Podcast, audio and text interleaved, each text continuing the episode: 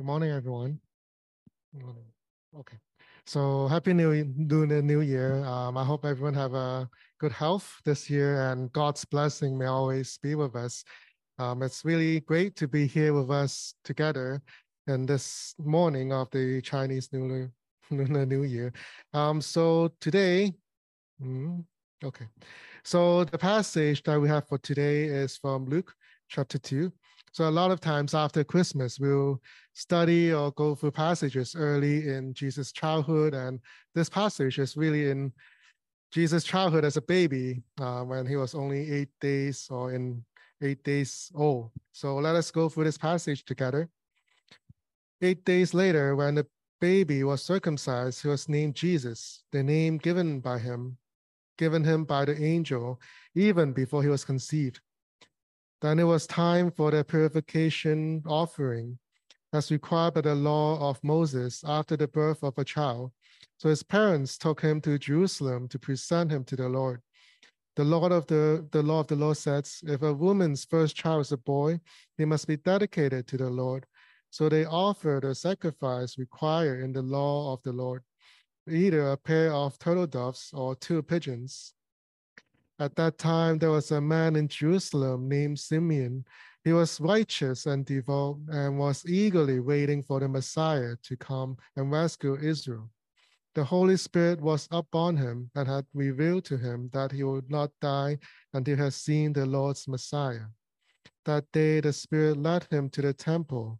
So when Mary and Joseph came to present the baby Jesus to the Lord as the law required, Simeon was there. He took the child in his arms, praised God, saying, Sovereign Lord, now let your servant die in peace, as you have promised.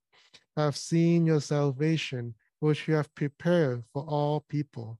He is a light to reveal God to the nations, and is the glory to your people, Israel. Jesus' parents were amazed at what was being said about him. And Simeon blessed them and said to Mary, the baby's mother, this child is destined to cause many in Israel to fall and many others to rise. He has been sent as a sign from God, but many will oppose him. As a result, the deepest thoughts of many hearts will be revealed, and a sword will pierce your very soul. Anna, a prophet, was also there in the temple.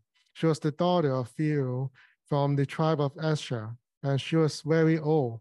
Her husband died when they had been married only seven years. Then she lived as a widow to the age of 84.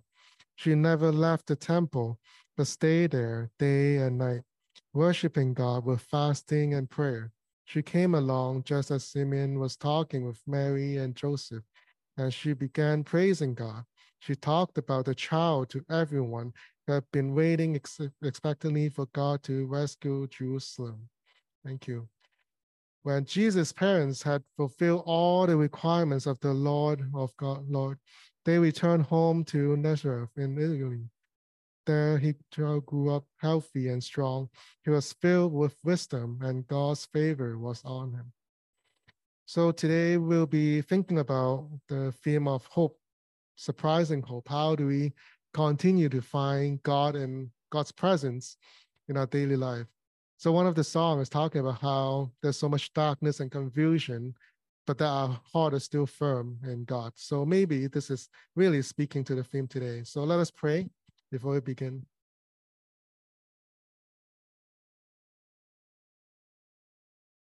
Dear Lord Jesus, we thank you for gathering us here today to worship you together in this Lunar New Year. As we begin and think about what it means to live today in this age when there's so much noise, chaos, violence, division in the world. How do we keep being devoted to you? Where can we find your presence and see and taste your presence? Taste the honey in the rock in our everyday life. So we ask that you speak to us, that your Holy Spirit will fill all of our hearts, each one of our hearts, so that we can hear and see where you're leading and drawing all our attention to. So we pray all these in the name of the Father, Son, and Holy Spirit. Amen. So my voice is a bit cracked today because I was I was at the ski trip yesterday with a lot of newcomers from Hong Kong. I haven't skied in over 10 years. So my body is a bit broken everywhere. So so don't mind my voice or yeah. So this is the scene from this passage.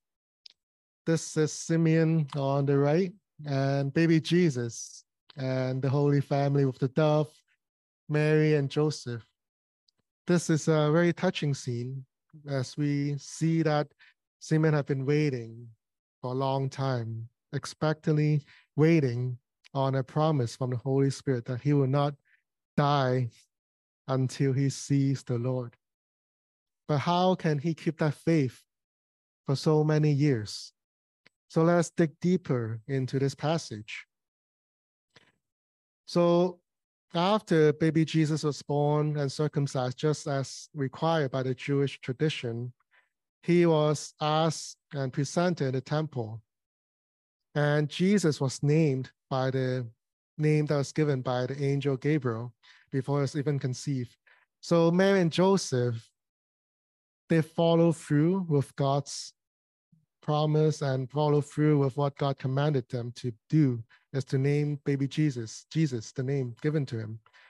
And a lot of the things that he, they were doing were required by the law of Moses the purification, offering, the circumcision, presenting the baby to the temple. These are traditions and laws that were required by the Jewish tradition.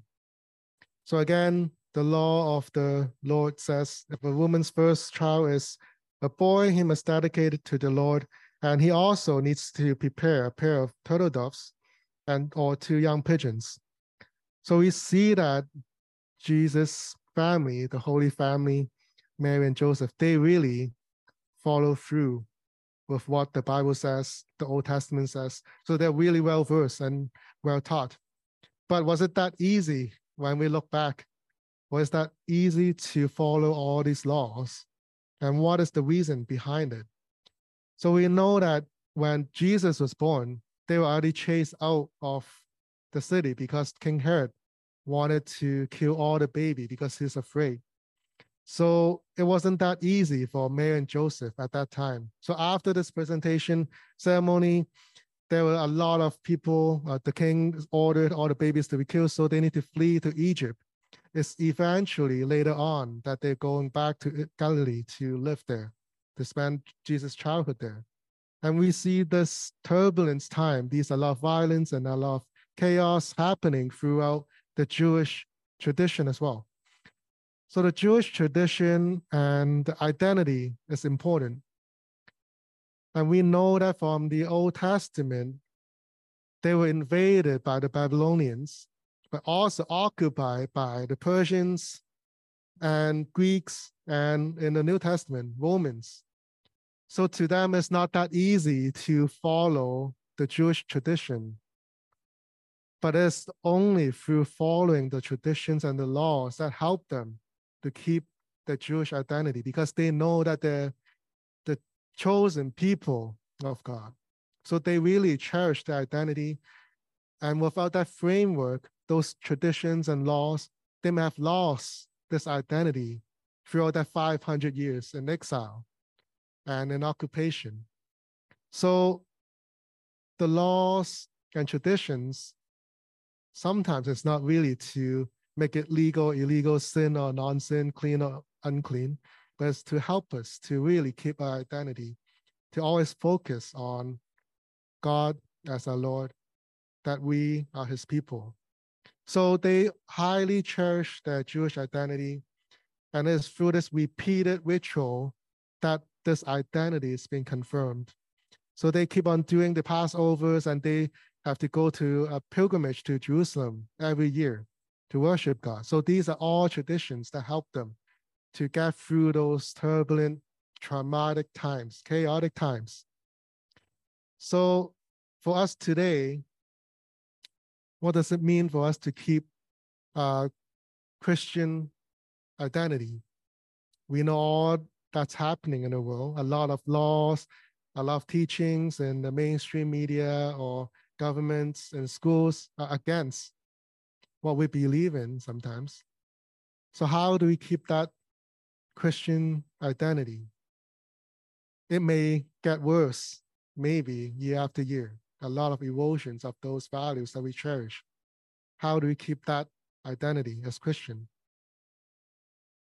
And today we're celebrating Lunar New Year. So, how do we keep our identity as Chinese or from Panama?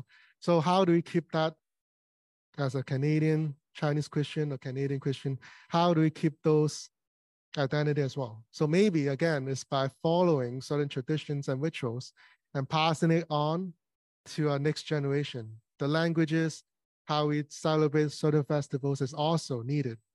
So this is really something to think about. How do we keep the Canadian identity, the Christian identity?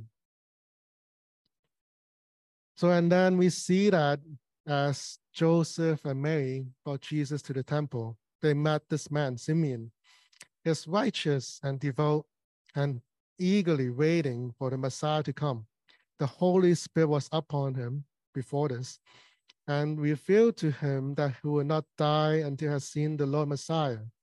So on this day, the Spirit led Simeon to the temple, and he saw Mary and Joseph presenting the baby Jesus.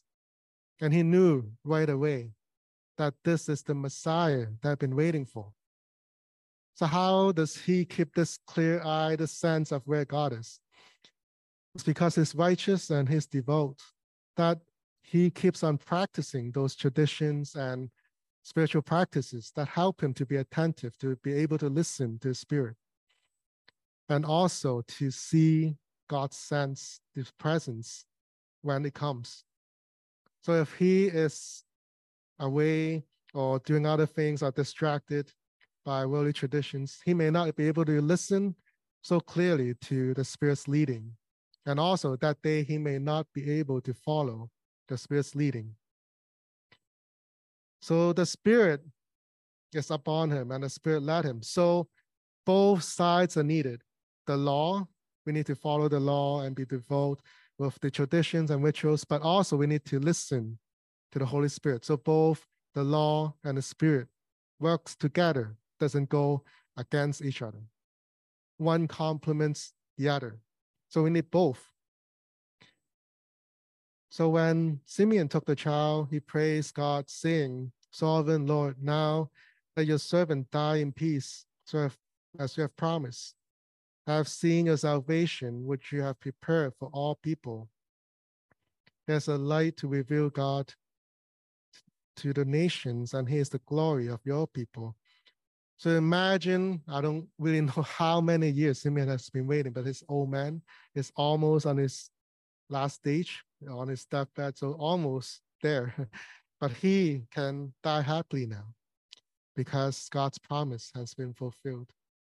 So he is able to sense that God is doing something already, but it's not until Jesus actually came and holding Jesus in his arm that this is actually fulfilled. So imagine that where you are today, you are already pregnant with new life and new transformation that God has planted in your life. You know that God is changing your heart and your soul but you don't know what it will be like yet. But one day it will become fruits, it will come. So salvation history doesn't come out of nowhere, but it's from everyday living and following the law. And it's not set in motion by human obedience. We should be obedient to the law, but in the end, it's the spirit that is the foundation to bring life. So the law is a framework, for us to follow, but in the end, it's really by the Holy Spirit that brings new life. So that we cannot boast that we can follow the law, how great we follow the law, but it is through the Spirit that new life will come, salvation will come. And we can see this passage that, again, the law of God, the law of the Lord appear three times, just as the Holy Spirit's leading appeared three times as well. So both sides is needed. Both the law and the spirit are needed together. And we can see this Passover transition from old covenant, from old Simeon, which represent the old uh, prophecies now being new and actualized through the baby Jesus, the new covenant. So this passing of time and covenant right here in this moment.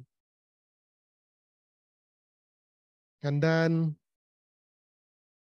Simeon blessed Mary and said to him, said to her, This child is destined to cause many in Israel to fall and many others to rise. He is sent as a sign from God, but many will oppose him. And deepest thoughts of many hearts will be revealed, and a sword will pierce your very soul. Imagine some of us are parents here. Imagine your child being presented to the temple, and the pastor or reverend, the person who's blessing you, say something like this to you that this child will do many great things, but it will cause a lot of people to fall, a lot of nations to fall, a lot of a lot of arguments, a lot of violence, a lot of people oppose him, and you will be painfully hurt in the end. How would you react to that? How would you react to that? How would you raise the child afterwards? So Mary, just like when she heard the prophecy of Gabriel, the angel, she hold a lot of these things in her heart and continue to ponder. But this is helpful for her to prepare what's to come and how to raise Jesus. So we can see throughout the New Testament in early childhood, Mary and Joseph continue to follow the law and traditions as a way to prepare Jesus, to prepare what is to come for Jesus, so that he will be in solid ground and foundation when those things are to come. But it will be painful, but what will you do if God is asking you to prepare a child for his purpose. Know that he will suffer. Are we as willing as Mary and Joseph to prepare this child for the role and the purpose? And then Anna, a prophet, she is also a prophet in her old age. And her husband died after they only been married for seven years and she has been living in the temple ever since. So if you know from the ancient Near East history, when a woman who lost her husband, she doesn't have anything to anyone to rely on. But the church took care of her, let her live in the temple as a way to take care of her. And she is praying and fasting all the time, day and night, worshiping God day and night. So she devoted the rest of her life to praising and worshiping God. She was also waiting for baby Jesus to come. So as she see the scenery, the Simeon seeing the new baby Jesus, the Messiah, she also immediately knew this is the child they've been waiting for. And she preached to others, keep spreading the good news to other people. Everyone is waiting for her. So again, the daily rituals and spiritual disciplines are needed so that as Jesus come when what God's plan is has come to fruition, we are able and be ready to accept that. So it's not just a one day thing, but it's an ongoing. So the law and traditions are needed so that when the Spirit calls us, we'll be able to answer. So again, both Simeon and Anna were at their old age and God still let them see before they die the Messiah and be part of his plan. So even people who are past, not just the young and the energized, but even the old are also in God's plan, that they're also part of God's salvation plan and able to spread the gospel to others. So this is a continuous motif in the Hebrew Bible. So we see that in Old Testament, Genesis, Jacob was able to see his lost son Joseph before he dies. So I can die now having seen for myself that you are still alive. So for Jacob, maybe he had a lot of guilt, but eventually God gave him this chance to see his lost son right before he died. And Moses also, he was able to see the promised land, even though he cannot go in, he was able to see it from afar through leading the Israelites 40 years in the desert. Even though he cannot get in there, he was able to see the promised land. So seeing, but in the New Testament, not just seeing, but the actualization, the incarnation of Jesus being embodied as a human form is different. So Simeon was able to see, but also able to hold Jesus. So it's the incarnation, the bodily presence is needed to help us experience God as well. So, what is it that you are waiting to see today from God while we waiting to see before we leave the earth for us? What are you hoping for? This is something that we all need to think about for each of us, and our purpose is different for each of us. So maybe we really should pray and see where God is leading for us. And also, do we truly believe that Jesus will come back soon? Right? We always talk about Jesus will be coming, the second coming of Jesus. But if we truly believe that Jesus is coming again, how are we preparing for that second coming? Or are we afraid of that second coming? Because when he comes back, all of us will be judged one way or another. So, how do we prepare for this second coming? Do we really believe it? And if we duly, truly believe it, that Jesus will come back again soon, how are we preparing, living our life today? How are we spending our time today? And also, how is spreading the news of Jesus to others? In this time, how do you prepare the way so that others, more people, will come and see Jesus, wait for Jesus together?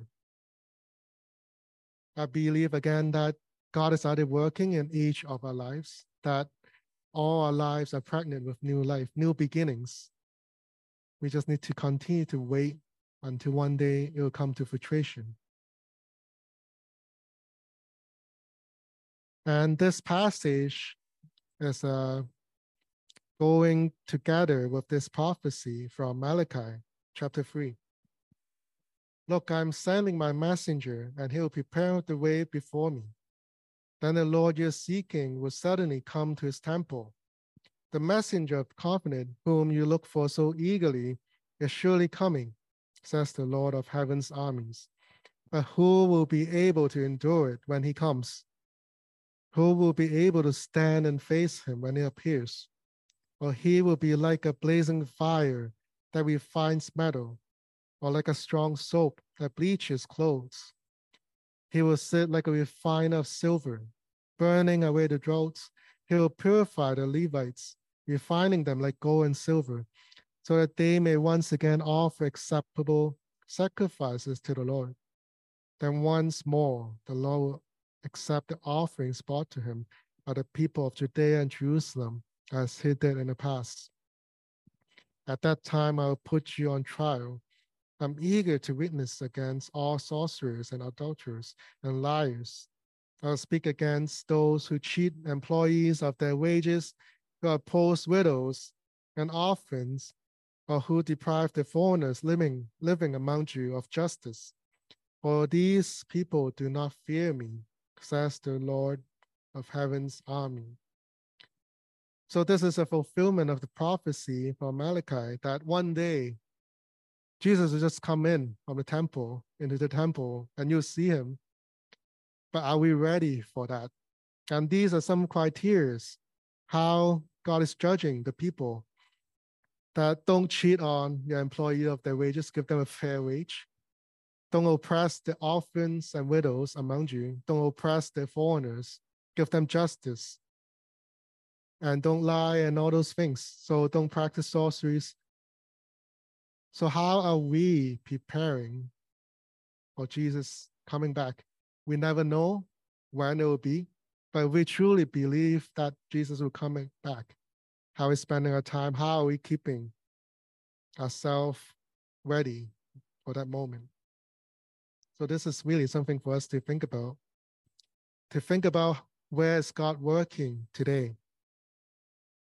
In your life, how is God working already do you see where God's presence is already working?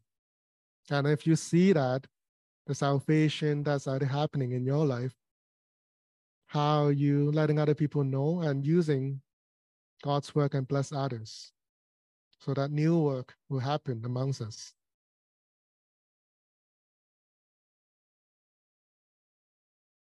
A lot of people that I work with, or the young people or newcomers, I also work with them about um, how to find purpose. How do we find God's purpose for us? And I believe that this diagram is really helpful. So this is kind of divided into several categories, something that we love to do, something that we're good at. So something we love to do, I love to watch film, I love to listen to music. What I'm good at, um, I don't know. what are you good at? Maybe you're good at drawing, you maybe you're good at instruments, maybe you're good with numbers. But what can we get paid for? We don't always get get a job that we get paid for doing the things that we love or good at.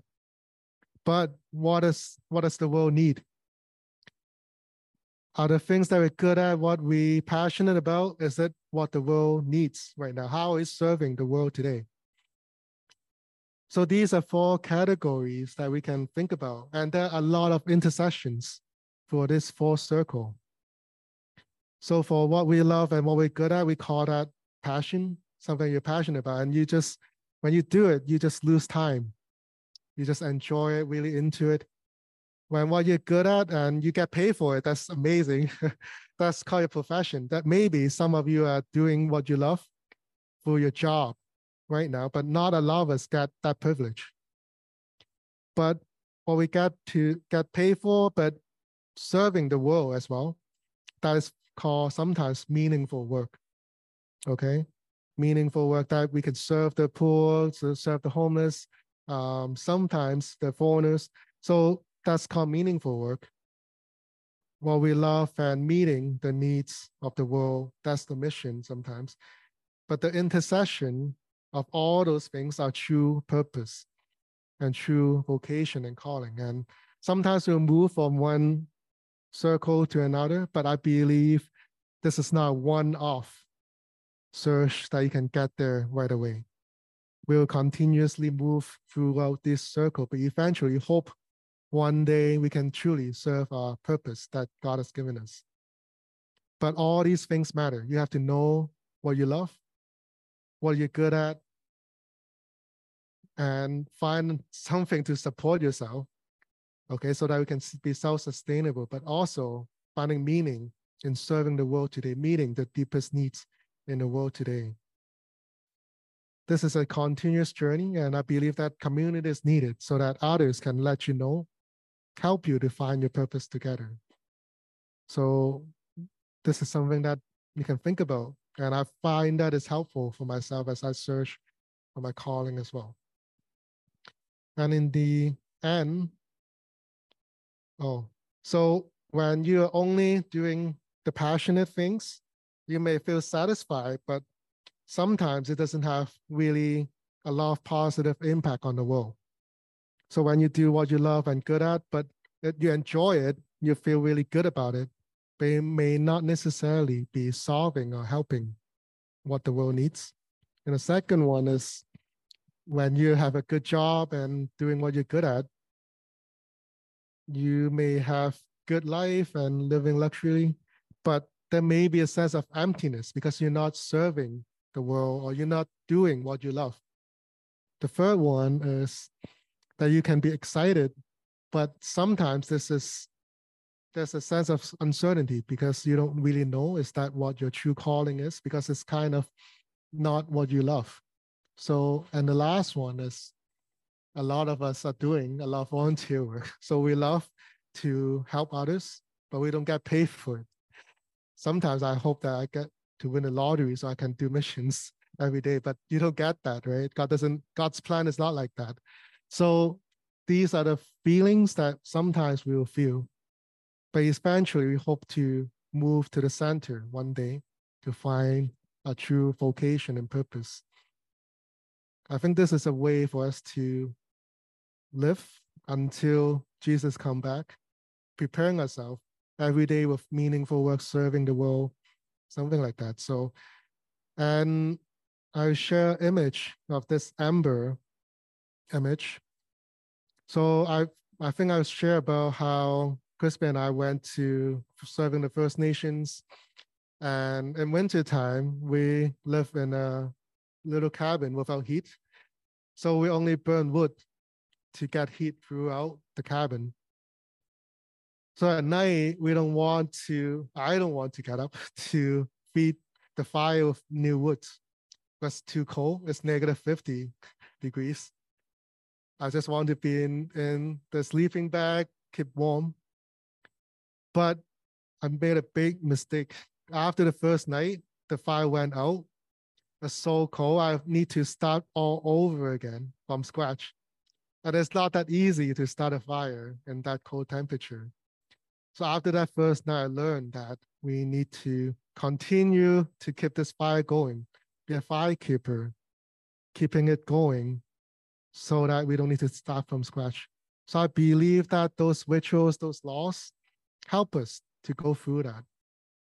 So we may not see the purpose, but we need to keep this fire going, or else when it dies, it's really hard to start it again. So this is an image of having an amber, amber for your passion, amber for God's work, amber to really keep the community going in the church. Sometimes we want to give up really easily, but you know that if we gave up, it will take a lot more efforts to get it going again. So I believe that the laws and the spirit needs to work together. So the law and the rituals and the spiritual disciplines help us to keep this fire going until Jesus come back, kept keeping us ready. So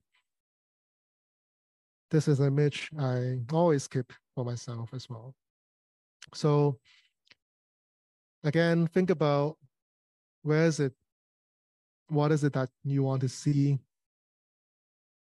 How God is transforming you in your daily life now. How are you keeping the passion?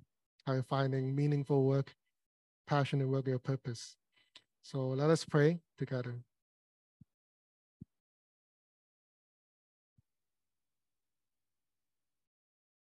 Dear Jesus, we thank you that you you're here with us today, that you are doing your transformational work in our hearts and our soul in our life today. We don't know when it will come to fruition, when it will be fulfilled, but we know that your kingdom is already here, that we will dutifully wait for you.